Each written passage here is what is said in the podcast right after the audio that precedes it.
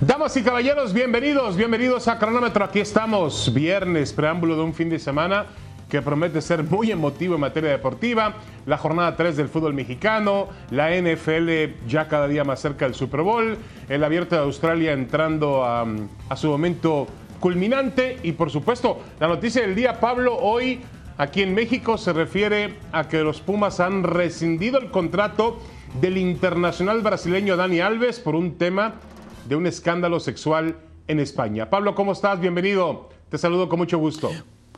Muy bien, David, ¿cómo estás? Un gusto estar aquí contigo en cronómetro. Y sí, una noticia que fue muy temprano eh, por, la, por la mañana y se ha ido dando más información, de lo cual estaremos hablando, por supuesto, al respecto. Y también, como bien decías, la Liga MX, el fútbol americano de la NFL con la ronda divisional, los partidos que tendremos a través de ESPN y varios temas de los cuales estaremos platicando o quizá comparando, ¿no? Correcto, ya yo estoy muy intrigado por saber quién, a quién coloca como favorito Pablo en el 49 de San Francisco contra Vaqueros de Dallas, que es el partido que atrapa la atención del fin de semana. Quizá no sea el mejor, pero es el que atrapa la atención.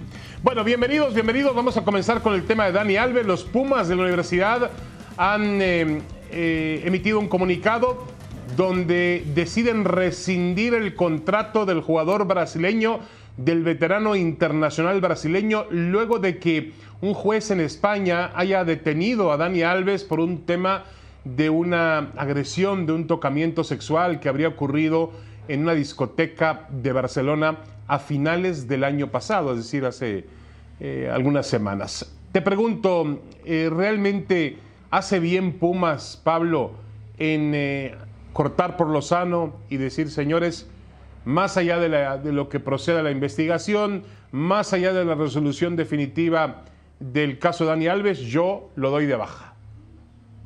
Sí, hace lo correcto, hace lo correcto Pumas porque creo que no va, no, no creo, no va con los valores del fútbol mexicano, no va con los valores sobre todo de la UNAM que si bien es cierto este equipo tiene un patronato y hasta cierto punto es independiente de la UNAM, pero representa a la UNAM, es la UNAM, es el equipo de fútbol de la UNAM o es la representación, entonces no va con esos valores, hace lo correcto.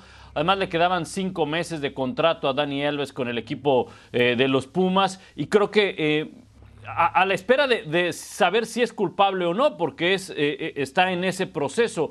Dani Alves está bajo una presión, eh, prisión preventiva, ¿verdad? Y empezará todo este proceso para determinar si es culpable o no. Pero, como dicen, entre que son peras y son manzanas, David, lo mejor es cortar por lo sano y deslingarse de toda esa responsabilidad, de, todo lo que tiene que ver con Dani Alves, porque no le hace bien a los Pumas en este momento. No, de acuerdo, no le hace bien a nadie y además Pumas, eh, lo ha dicho bien, representa una universidad con valores, una universidad que hoy está luchando además por ahí por un tema mucho más grave en, asuntos políticos de credibilidad y, que, y, que, y que no puede hoy darle la espalda a este asunto.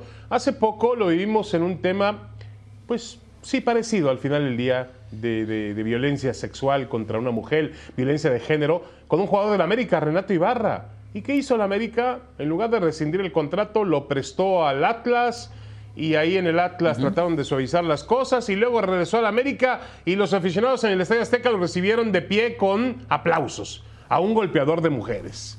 Ese sí, probado y comprobado que golpeó a su mujer embarazada. Entonces, este, creo que Pumas hace bien. Entiendo que no podemos llamar Pablo eh, a Dani Alves, no podemos decirle ni culpable ni inocente, ¿no? Tendrá él que demostrarlo frente a la justicia. Pero Pumas dice, Mientras son peras o son manzanas, yo le digo muchas gracias y hay que él lo dejo libre y tranquilo para que resuelva su situación con la justicia.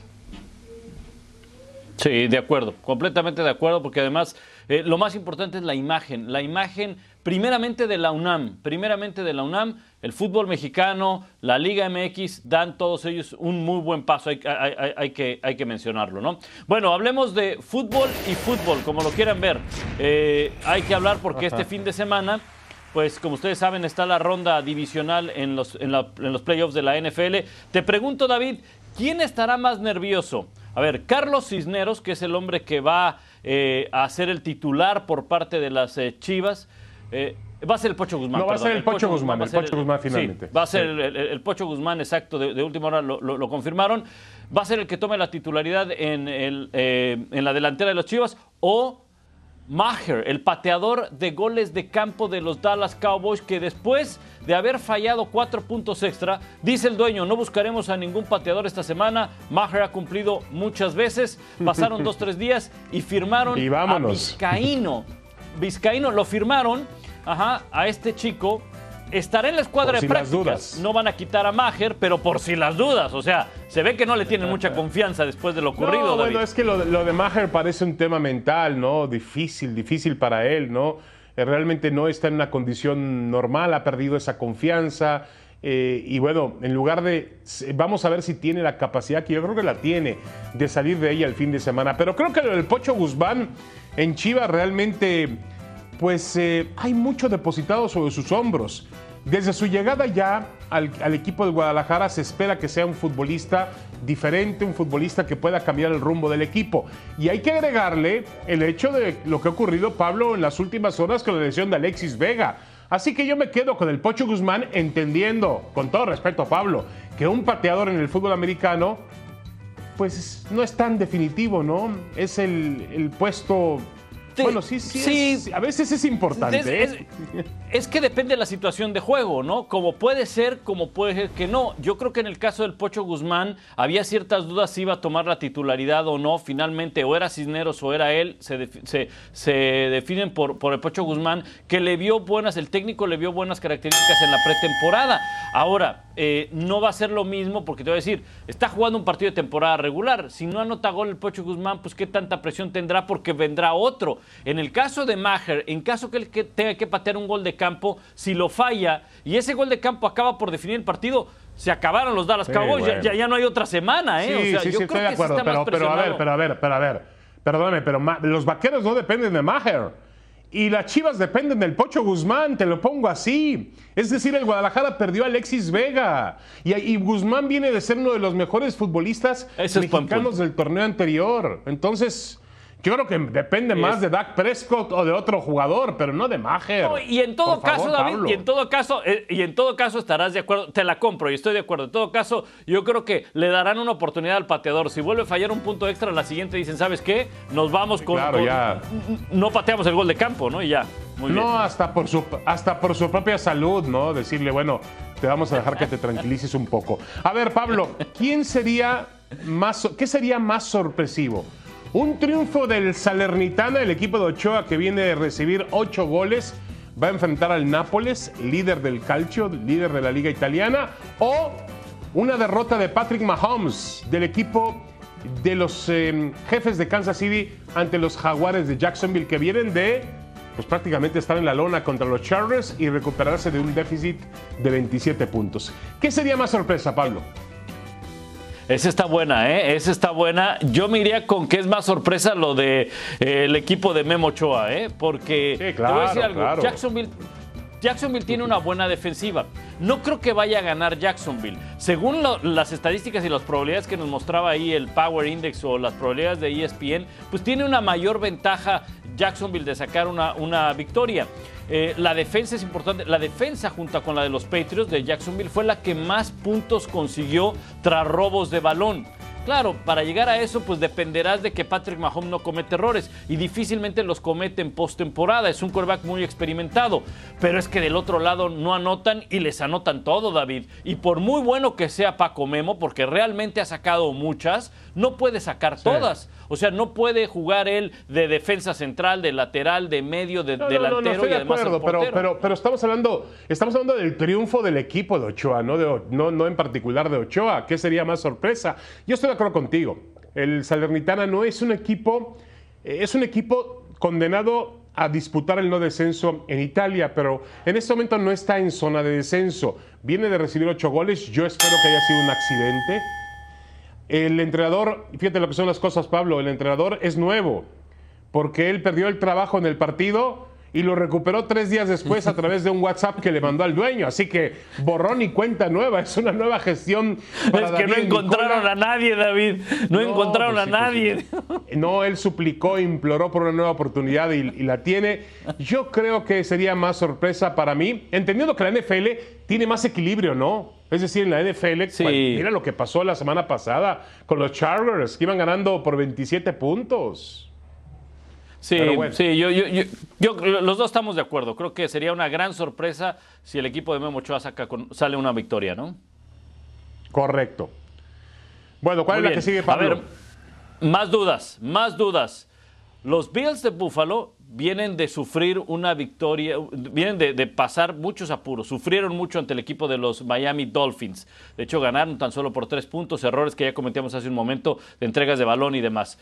¿Qué eh, te genera más dudas? Que los Bills le puedan ganar a Cincinnati, un equipo que también tuvo sus problemas para vencer a Baltimore, o que Cruz Azul le pueda ganar al Necaxa. ¿Qué te genera más dudas de esos dos duelos? No, no, a mí, a mí eternamente Cruz Azul me genera dudas, siempre me genera dudas.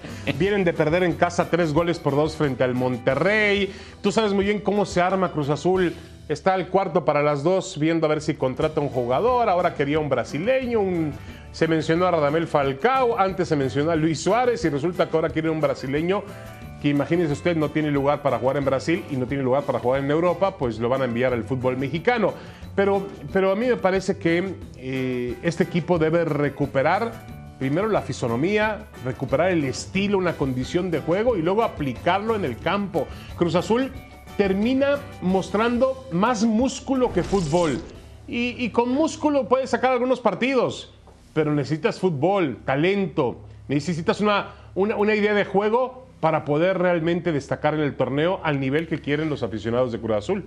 Sí, aunque, aunque David, yo estoy de acuerdo contigo. Eh, creo que a mí me genera más dudas el equipo de Cruz Azul porque históricamente así ha ocurrido. Eh, es un equipo del cual, como bien dices, tarda en encontrar su forma de juego y cuando parece que le encuentra deja escapar partidos. Ahora, el Necaxa tampoco no ha tenido un buen inicio con Lini como director técnico, ¿no? Se esperaba un poco más con, con este director técnico par de derrotas, pero eh, creo que eh, al final los Bills de Buffalo es un equipo, como lo mencionaba hace un momento, que tiene mucha explosión a la ofensiva, tiene buena defensa para presionar al coreback. Cincinnati tiene problemas para proteger al coreback. Entonces yo sí me quedo con, con Cruz Azul. Me genera más dudas Cruz Azul. Correcto. Bueno, yo también, y además creo que Josh Allen va, va a terminar resolviendo la situación y me parece que va a estar en, las final, en la final de conferencia el equipo de los Bills de Buffalo. Además juegan en casa, ¿no, Pablo? Con nieve, con frío. Juegan en casa, sí, con frío. Sí. Ahí, ahí, no pierden, ahí no pierden los Bills. Bueno, aunque jueguen mal, como lo hicieron la semana pasada. Águilas, hablando de Águilas, ¿quién está más obligado, América o Filadelfia? Las Águilas de Filadelfia. América va a jugar con Puebla en la cancha del Azteca, obviamente, ¿no?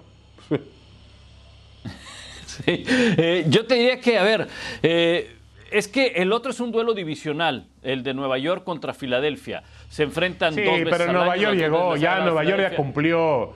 Ya cumplió Nueva York, Pablo. ¿Qué me estás diciendo? ya cumplió. No, ya cumplió David, pero, pero sí le puede ganar a Filadelfia. No creo que le vaya a ganar, pero sí puede ganarle. Ahora, yo creo que, a ver, el América, el, el América está más obligado para mí para vencer a, Puebla. Puebla se desmanteló, Puebla ha tenido muchos problemas. Eh, en este otro duelo entre Gigantes y Águilas de Filadelfia, el quarterback de, las Águilas no sabemos cómo está del hombro. Jalen Hurts tiene algunas dudas, es una pieza bien importante. América, pues yo lo veo entero, completo, no hay bajas. Y del mm. Puebla, todo lo que ha ocurrido todo lo que ha ocurrido con los que se fueron y demás, yo creo que el América está obligado, además jugando en casa, David. No, totalmente. si la América no le gana al Puebla, se mete en crisis. ¿eh? Uno diría, bueno, tres partidos sin ganar son suficientes. Sí, en el América eso basta para que sea una crisis. Además, el Puebla, pues viene, como tú bien dices, desmantelado.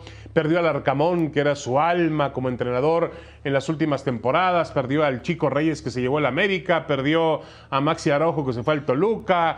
Perdió también a Jordi Carrizo. Perdió jugadores realmente importantes en este equipo poblano. Y el América no ha funcionado bien, ¿eh? Ha tenido errores defensivos. Jordi Corrice, ¿va? ¿Qué dije ahí?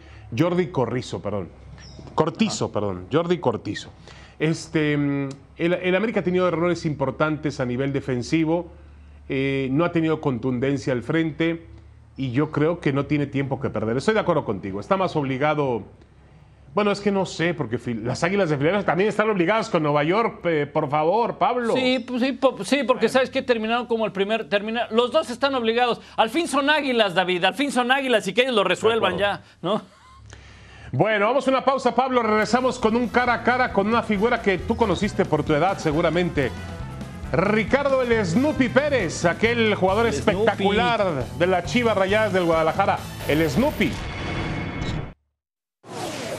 Regresamos, regresamos a cronómetro y tenemos hoy una figura realmente legendaria del Club Deportivo Guadalajara, Ricardo el Snoopy Pérez, aquel delantero muy, muy espectacular de la década de los 80, 90, en, en las Chivas Rayadas del Guadalajara y en otros clubes del fútbol mexicano. Ricardo, ¿cómo, ¿cómo ves la actualidad de Chivas? ¿Cómo ves a este Chivas de Paunovic, Fernando Hierro como director deportivo?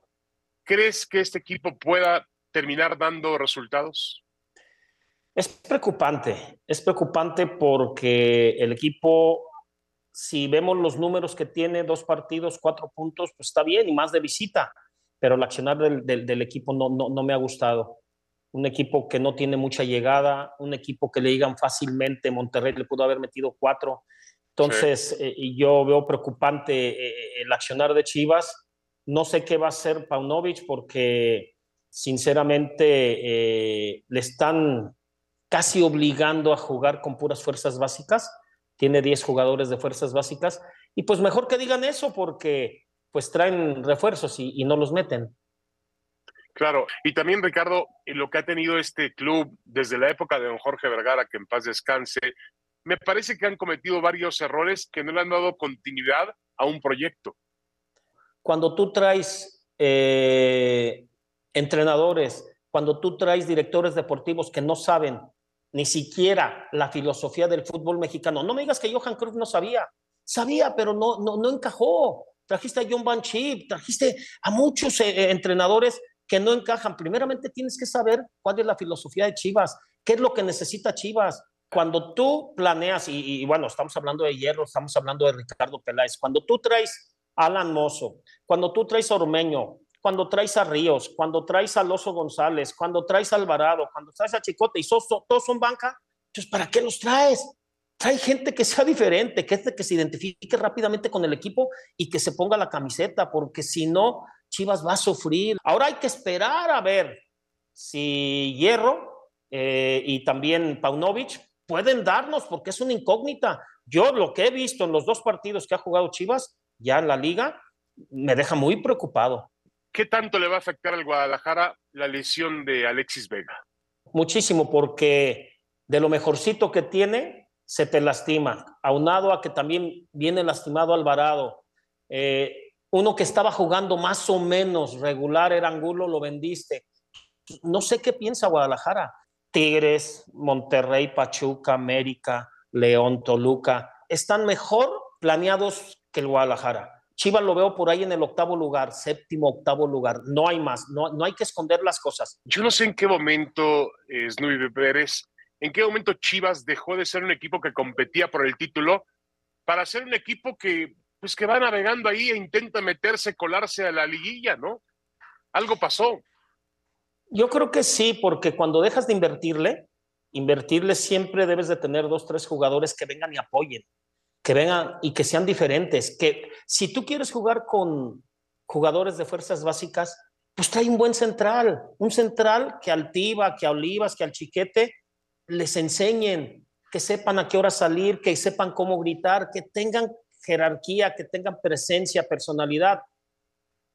no quiero hablar mal de nadie, pero traes a Briseño, traes a Irán Mier, traes a jugadores, Alexis Peña que nunca jugó, y pues tienes que echarles a los jugadores nuevos, novatos, que se pongan la camisa, eh, que, que, ellos eh, pongan el pecho y eso es muy difícil. Tiene que ser una unión, que tengas jugadores en fuerzas básicas que te den, que sean diferentes, que sean referentes. Aquí en Guadalajara tenías mucho, ibas al imperio, ibas a, a, a los pueblos cercanos de aquí, ibas a la experiencia, ibas todo, sacabas jugadores, Hoy vengan, haces tus copitas, hacen tres o cuatro copas, y no digo los nombres porque esto es, comercial, pero, y de ahí dicen, pues que vengan, los jugadores no pueden pagar los viajes, Tienes que ir por ellos y cuando los tienes los dejas ir. Mira, Cervantes el de Santos estaba en Chivas, Sendejas estaba en Chivas, Ríos lo trajiste estaba en Chivas, el Pocho estaba en Chivas. O sea, los dejas ir, los mejores, que el Pocho que porque estaba gordo, que porque estaba tatuado. Caray, vean la calidad. Hay que tener buenos buscadores de jugadores para que el equipo sea diferente. Jugar con mexicanos hoy es una desventaja para Chivas. Claro, y para cualquier equipo déjale a América, déjale a Tigres que juegue con puros mexicanos. Desgraciadamente, por la regla te lo permite. Chivas no puede por la tradición, pero claro que es una ventaja enorme, ¿sí? Pero si Chivas se pone a trabajar, a escautear, a buscar, a sacar esos eh, eh, ídolos que están todavía escondidos allá en, sus barrios, pues eh, tienes que pulir esos diamantes. Quieres llegar y que luego lo den. Hay jugadores tan buenos en, Guadalajara, aquí en Jalisco, en la zona de Jalisco, no van por ellos. Entonces, así es muy difícil. Cuando tienes esa promotora, cuando tienes esos, esos candados, difícilmente vas a llegar. Te voy a cobrar porque vengas, pues apenas tengo para comer. Sí, increíble. Ricardo El Snoopy Pérez, eh, vamos a firmar de puño y letra las predicciones del fin de semana aquí en Cronómetro.